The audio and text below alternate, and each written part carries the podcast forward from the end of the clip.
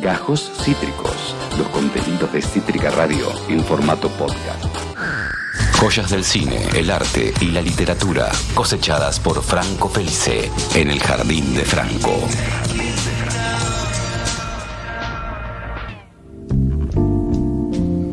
Y ya se sienten los aromas de los girasoles, jazmines, ya se siente como las mariposas se transforman en orugas, sí, al revés. ¿Cómo es posible eso? Es el Jardín de Franco, con Franco Felice, nuestro literato predilecto. Franco, bienvenido. Hola, buenas tardes de vuelta. Acabo de llegar, lo que escucharon antes fue toda una alucinación. Exacto, efectivamente, efectivamente. Era, otro, era el Franco no serio. Claro, claro. Franco en realidad un- era una ilusión colectiva, como se Exactamente. dice. Una, una alucinación colectiva. Qué, qué buen, qué buen, qué buen con- ¿cómo se llama? concepto eso. Eh, que, que no es lo mismo que tener una alucinación en el colectivo. que no es lo mismo, es más peligroso. Totalmente, totalmente. Claro, en el corte lo, lo bañan al Franco viejo y sale. Y, y lo te claro, claro, exactamente. Exact- ¿Te- ¿Viste lo de Patrick Bateman en American Psycho que se saca como la piel? Claro. Bueno. Este, este testamento no significa nada y se saca la, la- la mascarilla esa. Efectivamente. Franco, eh, sos un tipo que no, no, no sos de quemar libros, sino de leerlos. A, a contrario de lo que se hace actualmente, lo cual es respetable. Quemar libros. Es la nueva moda entre jóvenes. No la conocía. Se ve que, bueno, dijiste quemar libros y me acordé de, Fahrenheit 451, la, la famosa obra de Ray Bradbury donde queman libros. Sí, yo de una época un poco más, más trágica, pero, pero también. No eh, vamos a hablar de eso igual, es una, es una gran novela, pero, pero viste, si, si estuviésemos en un programa de literatura, si estuviésemos en Canal 7, nos dan el Martín Fierro por esa referencia. Bueno, vamos camino a estar en Canal 7. Va- Ese vamos es camino, vamos camino. La otra novedad que comentaremos más adelante. Eh, pero tenés un libro en tus manos, tenés algo que querés contar, tenés hasta referencias con series. Sí. ¿Qué tenés en? Peliculás. Y películas. ¿Qué libro tenés ahí? Bueno, hoy traje una novela que, que es un clásico de la literatura argentina, que es parte de, de ese mundo que se llama canon literario argentino, en el cual a veces con, con mucha, con mucho respeto, pero cierta, cierta timidez me asomo, porque es un lugar sagrado en la literatura, sobre todo la argentina. Creo que el canon literario argentino, más allá de estar entre los mejores del mundo, eh, es como un espacio, no peligroso, pero... Viste, como que hay que entrar con la cabeza en alto. ¿viste? Bien. Estamos hablando, siempre que decimos el canon argentino, podemos pensar en el principal, en Jorge Luis Borges, en Roberto Art, en Ernesto Sábato, en Leopoldo Marechal y en un muchacho, que es a quien traje hoy, que son como, ya te digo, como las grandes cabezas de lo, de lo literario argentino, un muchacho que era un poco más joven que Borges. Que, y, y di- y hago esta relación porque es parte de nuestra historia también, este, este escritor que hemos hablado antes, eh, llamado Adolfo Bioy Casares. Es un nombre que a todos nos sonará, que es, un, es, bueno, como ya dije, es un nombre ineludible en las letras argentinas. Un muchacho que nació en 1914, eh, muy amigo en su juventud de otro muchacho llamado Jorge Luis, que ya dije quién es, ya imaginarán quién es. Muy amigos, les gustaba mucho escribir juntos, tenían una relación casi de, de- sí, de hermanos. eh, era, eran, eran dos, vamos a decirlo, eran dos bon vivant que encontraban placer en la lectura entre ellos, hablaban mucho de literatura, les gustaba compartir lecturas, lo que habría sido ser mosca en una conversación entre Borges y Bioy Casares, la verdad que impagable. Pero si nos centramos un poco en la obra individual de, de- no de lo que escribieron juntos, porque tuvieron una época escribiendo juntos bajo un seudónimo que era Bustos Domecq, que escribían cuentos juntos. Eh, si nos centramos un poco en la obra individual de Bioy Casares, eh, es casi obligatorio, y sí, es obligatorio, iba a decir otro, otro sinónimo, pero no le cabe, hablar de La Invención de Morel, que es esta novela que tengo aquí, esta edición. eh, A ver, un poquito a más. ver si se ve, ¿M- ¿Más a tu izquierda? ahí a la izquierda. Perdón, derecha, derecha. Perfecto. Es un poquito una- más arriba, levantar un poquito. Hermoso. Es una muy bonita edición que mm, es de MC, que es una editorial que como que se dedica a reeditar clásicos todo el tiempo.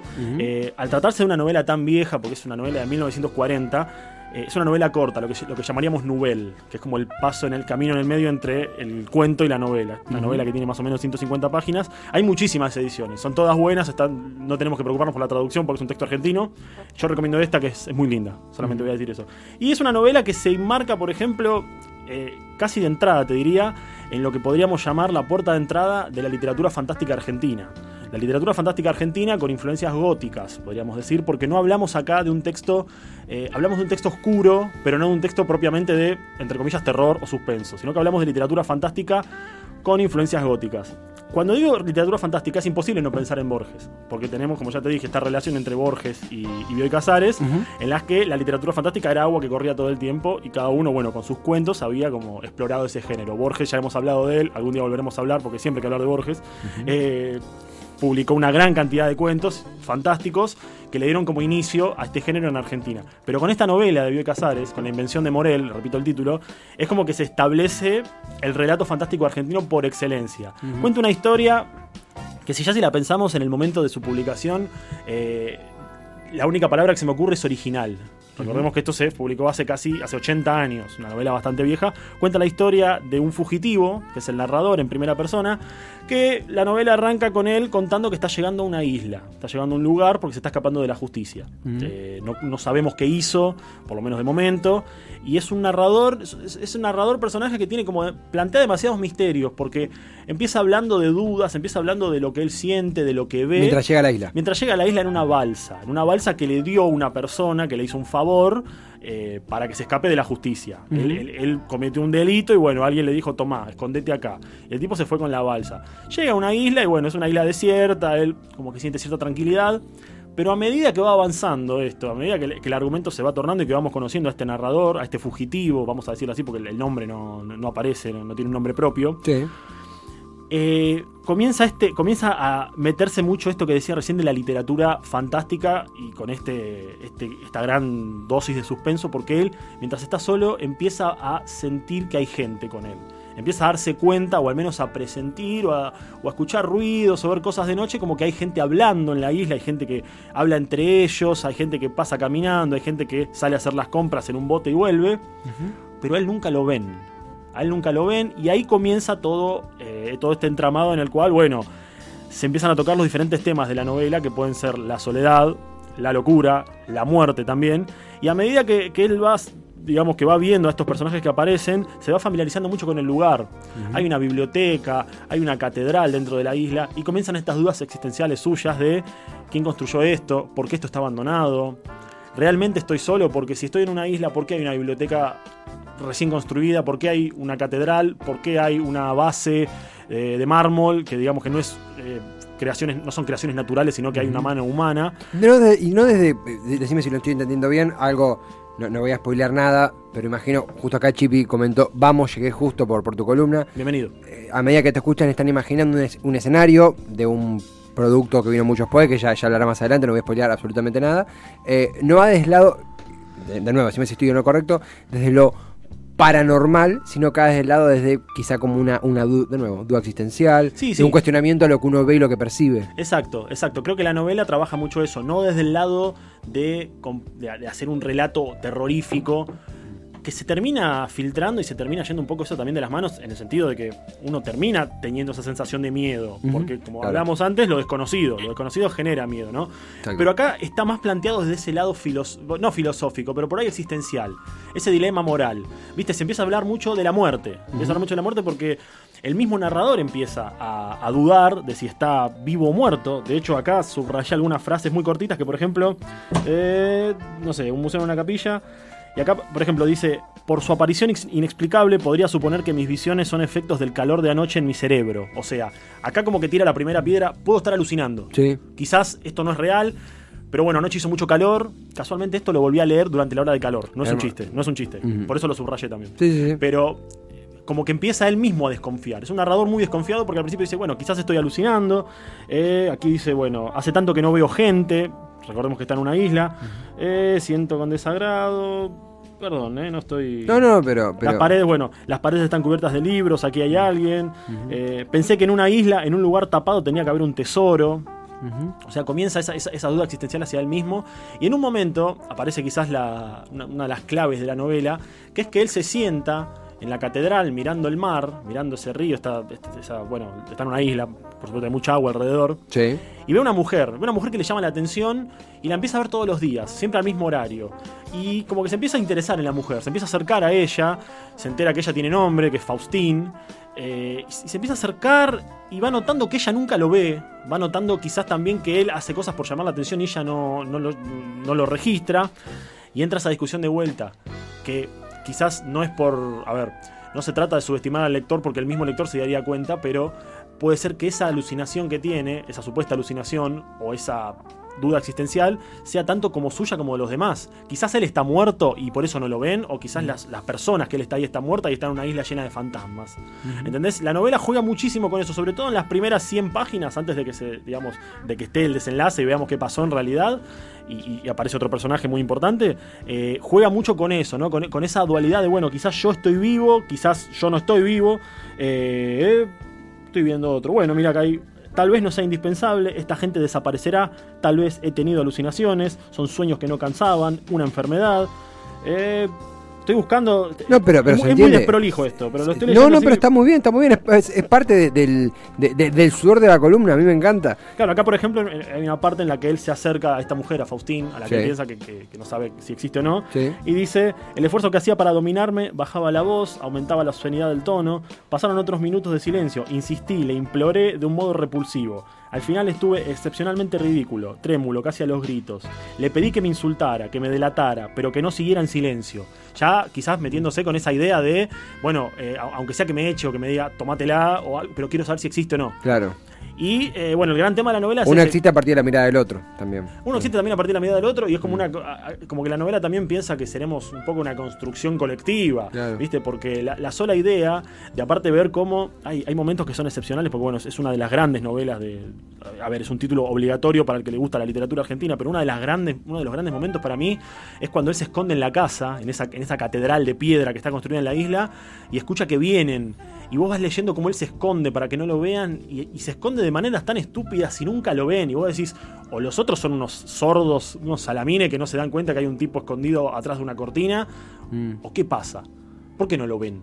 Porque la verdad que el tipo no es que se escondió como un maestro del disfraz. No, no, por ahí está atrás o por ahí hace un ruido. Y él hace un ruido a propósito para que se den cuenta y uno dice, ah, debe ser uno de los tiburones, por ejemplo. Ese tipo de cosas. Y, y lo mismo al revés. Entonces está como esta eterna lucha entre la realidad, la vigilia, la alucinación, la idea de la soledad, la inmortalidad, Mm. eh, la isla como metáfora del- del- de la muerte, la isla Sí. como metáfora de- del purgatorio. Eh, realmente un, un texto súper interesante teniendo en cuenta también cuándo se escribió. Y Año, perdón. eh, Año 1940. Ah. Eh, Bioy Casares tenía apenas 26 años cuando escribió esto. O sea, uno se siente. Sí, ¿qué estamos haciendo? ¿Qué estamos haciendo? O sea, a mi edad, Mm. Bioy Casares escribió La Invención de Morel, ganó un premio y de hecho escribió tan bien esa novela y le fue tan bien que durante casi 10 años no publicó otra novela suya. Después, bueno, tiene otra gran novela que es Diario de la Guerra del Cerdo, una novela de los 60 increíble también. Y que, que, bueno, nada, después se dedicó mucho a la escritura de relatos. Los relatos de, de Bioy Casares son increíbles. Eh, y bueno, ahí viene también un poco en- en- a cuento lo que hablamos antes de su relación con Borges, ¿no? Y lo, lo nombré mucho a Borges, pero no solamente porque hablo de Bioy Casares, que eran muy amigos. De hecho, eh, hay, hay un libro de ensayo de, de memorias muy conocido que se llama Borges por, por Bioy, que son recuerdos de Bioy con Borges. Es un libro carísimo, inconseguible. Inconseguible no, pero sale como 20 mil pesos. Eh, yo he leído algunas cosas en internet porque obviamente no me lo compré, pero es muy interesante ver la relación que tenían ellos. Y no lo digo como algo anecdótico, no es que quiero hablar de Borges porque me cae bien y porque era amigo de Bioy, sino que también esta novela está dedicada a Borges. Y Borges en el prólogo, porque Borges escribiendo prólogos era excelente como, como en todo, en el prólogo, que es bastante largo, obviamente no lo voy a leer entero, termina diciendo eh, en una cita fechada el 2 de noviembre de 1940, Borges dice, he discutido con su autor, con Bioy Casares, los pormenores de su trama, la he releído, no me parece una imprecisión o una hipérbole calificarla de perfecta. Eh, Es, es un fragmento que se viralizó mucho en Twitter. Ese recorte. Mira, no sabía. Sí, sí, eh, ahora que lo leíste, ¿no lo has compartido vos? No, yo no lo compartí nunca este. En- sin, sin contexto, lo, vi que lo compartieron mucho como una especie de nada. Viste que cada tanto Twitter, Twitter, gente en Twitter comparte fragmentos de Sí, sí, de ciertas novela, obras. sí, sí, sí. Eh, ponerle, ponerle contexto. Eh, No, y aparte, bueno, volviendo a, Sí, sí. saliendo de Twitter, que también es una especie de isla.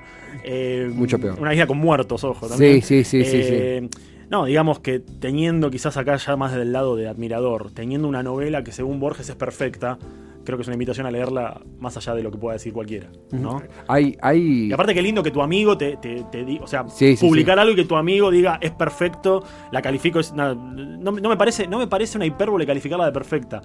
O sea, me imagino a Borges que le pregunten, porque viste que él hablaba, siempre ponía el adjetivo adelante, viste, decía perfecta novela, viste. ¿Te gustó Jorge Luis? Y te decía todo eso, ¿viste? Eh, por eso el prólogo también es tan famoso, si se quiere esa frase, como la misma novela.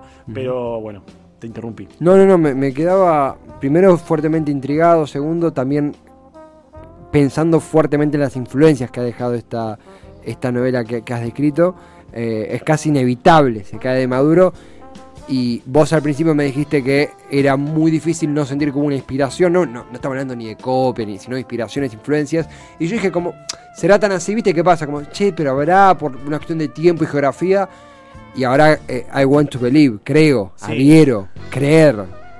Por favor. Sí, sí, música de Expedientes X me, sonó en la cabeza. Exactamente, exactamente. mirá, una de, de, las grandes semillas que plantó la invención de Morel a nivel universal, porque sabemos que, en estos casos la literatura traspasa las barreras del país y que la invención de Morel ha sido traducida a muchísimos idiomas. Y una quizás de las ramificaciones más conocidas por el público contemporáneo es la serie Lost la, famosa serie Lost, que fue aparte, fue parte como un, boom en lo que fue la serie por televisión antes de la época del streaming. Totalmente. Yo recuerdo la época en la que daban Lost, que era como. Se empezó.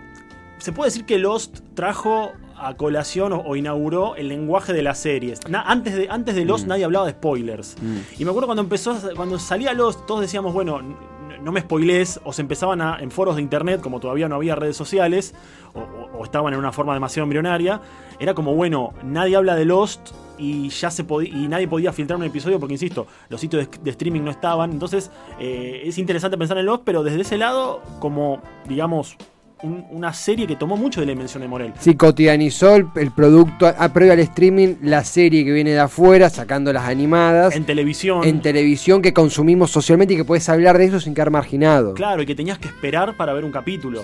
Y que no es como ahora que yo voy a Netflix, pongo Breaking Bad y tengo todas las temporadas y todos los capítulos y miro el que quiero. En ese momento había que esperar y bueno, eh, volviendo quizás a las influencias literarias, eh, se habla universalmente, nunca ha habido una palabra oficial de nadie que, hizo Lost, pero se habló mucho de la influencia que, o, del sí, de, cómo se, se, basaron, si se quiere, en una parte un poco por encima, tomando algunos elementos, en la, la invención de Morel porque tenemos, bueno, unos, unos personajes que caen de un avión en una isla mm. y bueno, empiezan a ver qué pasa, cómo van sobreviviendo, qué fue lo que pasó y después empieza esta duda de si están solos o no. Exactamente. si, hay alguien en la isla que los mira. El purgatorio. Si la isla es el purgatorio. Ahí estamos viendo escenas de los cuando están subiendo el avión. Yo la vi hace muchos años, ya tanto no mm. recuerdo. Pero me acuerdo de, ese final, me acuerdo de esa, de esa idea. Y realmente cuando leí la dimensión de Morel dije, che, esto, lo, esto en algún lado. Y bueno, hay 70 años de diferencia pero, pero está muy tomada y no es una teoría mía, sino que es algo que se ha sabido. Y tenemos otra ramificación que personalmente es mi favorita, que me gusta mucho más que, Lost, que es en una película, que acá acá sí lo tomo con pinzas porque es algo que se me ocurre a mí, es algo que me parece. Lo he hablado con, conocidos, lo he hablado con personas que, han leído la novela y han visto la película. De hecho, lo hablé con, uno de, mis mentores o personas favoritas de la literatura, que es eh, mi amigo Matías, el creador y, responsable del blog Golosina Caníbal, aquel que me dio tantas manos con el tema Fox y que bueno, les recomiendo a todos que lo busquen porque el trabajo que hace con la literatura es impresionantemente descollante, las, las, cosas que descubre son increíbles. Y hablando con él hace poco le dije que sentía una conexión muy grande entre la dimensión de Morel y la película La Isla Siniestra, que es una película del 2010 de Martin Scorsese, protagonizada por Leonardo DiCaprio, que es como quizás de las películas de Scorsese como de las menos, no sé si celebradas, pero como que está un poco dejada de lado. Para mí es excelente, es una de sus cinco mejores películas, es una película de terror en este caso que cuenta la historia de dos detectives en la década del 50, luego de la Segunda Guerra, que, eh, bueno, uno digo lo de la Segunda Guerra porque uno de ellos es veterano, eh, el, personaje de Leonardo DiCaprio. Llegan a una isla en la que funciona una institución mental, funciona un hospital de eh, máxima, no máxima seguridad, recontra máxima seguridad, porque ahí la gente está muy loca, son locos muy peligrosos, están muy enfermos, y ellos van a investigar la desaparición de una mujer. Porque en una isla, en el medio, ahí estamos viendo el trailer. es una, película pero fascinante. Si no la vieron, se las recomiendo. Está en Netflix, frase que me molesta decir. Pero está. Pero está en Netflix, por lo tanto es fácil acceder. Es una película impresionante y se trabaja mucho esto de la locura dentro de la isla, porque a medida que van investigando el caso de cómo desaparece una mujer en un hospital de máxima seguridad dentro de una isla, qué es lo que pasó, salen a la luz hechos del pasado de este protagonista, Leonardo DiCaprio, de su compañero también, y empieza toda esta cosa de, bueno, ¿Qué es lo real? O sea, el protagonista, Teddy Daniels se llama Leonardo DiCaprio en la película.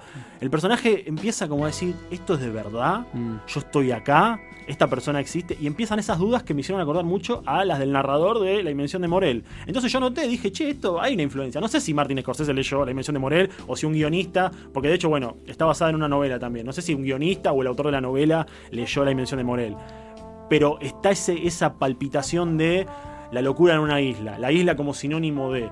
Pero bueno, eh, más que explicar es verla, les recomiendo que vean La Siniestra, peliculón, me voy a- me voy a- acá sí me pongo fanático porque es un peliculón absoluto, compleja, hay que sentarse y mirarla, nada de ir y venir porque te perdés un minuto y no Ay, ¿cómo hago para verla como si fuera una serie? Te vas, te vas de mi casa. Eh, es una película que hay que verla con un esfuerzo porque tiene todas estas cosas, medio estos entramados, pero nada, fascinante esta película y hay una conexión, como ya dije, quizás alguno que la ve y le guste, opta por leer la mención de Morel y darse cuenta de que, de que estas palpitaciones en la historia vienen desde casi 80 años antes. Una belleza, realmente. Pero Eh, nada, lo- el miedo de estar en una isla y no saber qué es lo real. Sí, pocas, la- co- pocas cosas son tan desesperantes. Además la isla como, como concepto y como, como metáfora también. Sí, sí. Como- como excelente metáfora, película. Acá Chipichi pone excelente película. Excelente, coincido con Chipi que coincide conmigo. Excelente película. Eh, eh, pensaba también en, en esto de la metáfora, todo lo que has descrito, cuando arrancó, digo, no, no quiero ser repetitivo, pero cuando llegaste y comentaste las similitudes, normalmente a veces pa- me pasa a mí cuando comento algo, viste, cuando estás hablando de algo y te das cuenta que a veces es más la devoción que uno tiene por un producto, por una, por una obra, eh, y más las ganas de hablar de eso que otra cosa, y acá no sucede eso, acá más allá de tu devoción por eso, es asombroso, es, es interesantísimo, Muchas es gracias, notable eh, eh, cómo, cómo, por favor, cómo, cómo ocurre esa, esa influencia accidental, eh, eh, Hay una influencia. te- fáctica. hay una influencia, perdón que te interrumpa, Sí. que, te, que te puede interesar. Pero no en el cine, sino en la música. ¿Cuál? Eh, hay Pink una Floyd. canción. No, no, Pink Floyd no. Sería, sería correcto, pero no es Pink Floyd. Mm. Hay una canción de. mm, No sé si es de Soda Stereo o de Gustavo Cerati, que se llama T para 3. Sí, de, Creo que es, de Cerati solista. ¿Es Cerati solista? Bueno, Sí. se llama T para 3, más allá de la historia de qué trata. Sí. Eh, en la novela, en la invención de Morel, el narrador a veces escucha que en las inmediaciones de la isla están estas personas que no sabemos quiénes son o Sí. de dónde salen. Y están escuchando música. Y están escuchando una vieja melodía, muy vieja, que no recuerdo ni siquiera el autor, que se llama T para 2. Y de ahí tomaron, quizás se entiende que Cerati tomó esa influencia y lo adaptó a su situación personal. Mm. Y en vez de compartir el T entre dos, lo compartió entre tres. Pero T para 2 es una obra viejísima de- del- del siglo, no sé.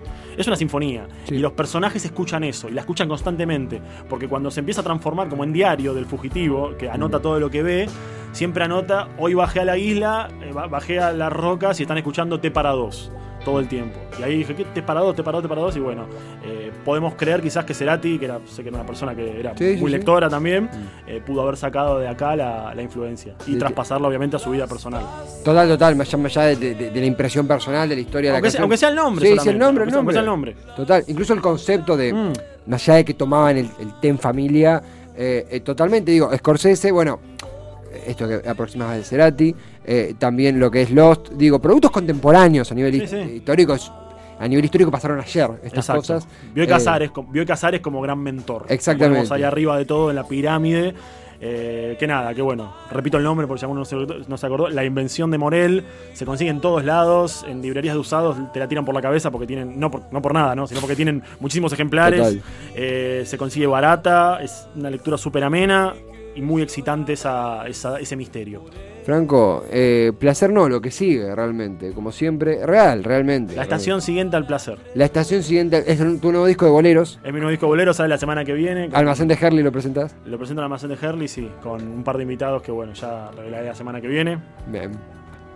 Compré luego de Esteban Checho. Compro los Esteban Chacho de lectura. Cacho Fest, por ahí va. Después de las 12 hay caño. Es- eh, Caño no de bailar, caño que te roban en la puerta. Ah, listo, listo, perfecto. Me quedé. Claro. Eso, eso ya, ya es otro tema. El que quiera venir se anima, que venga.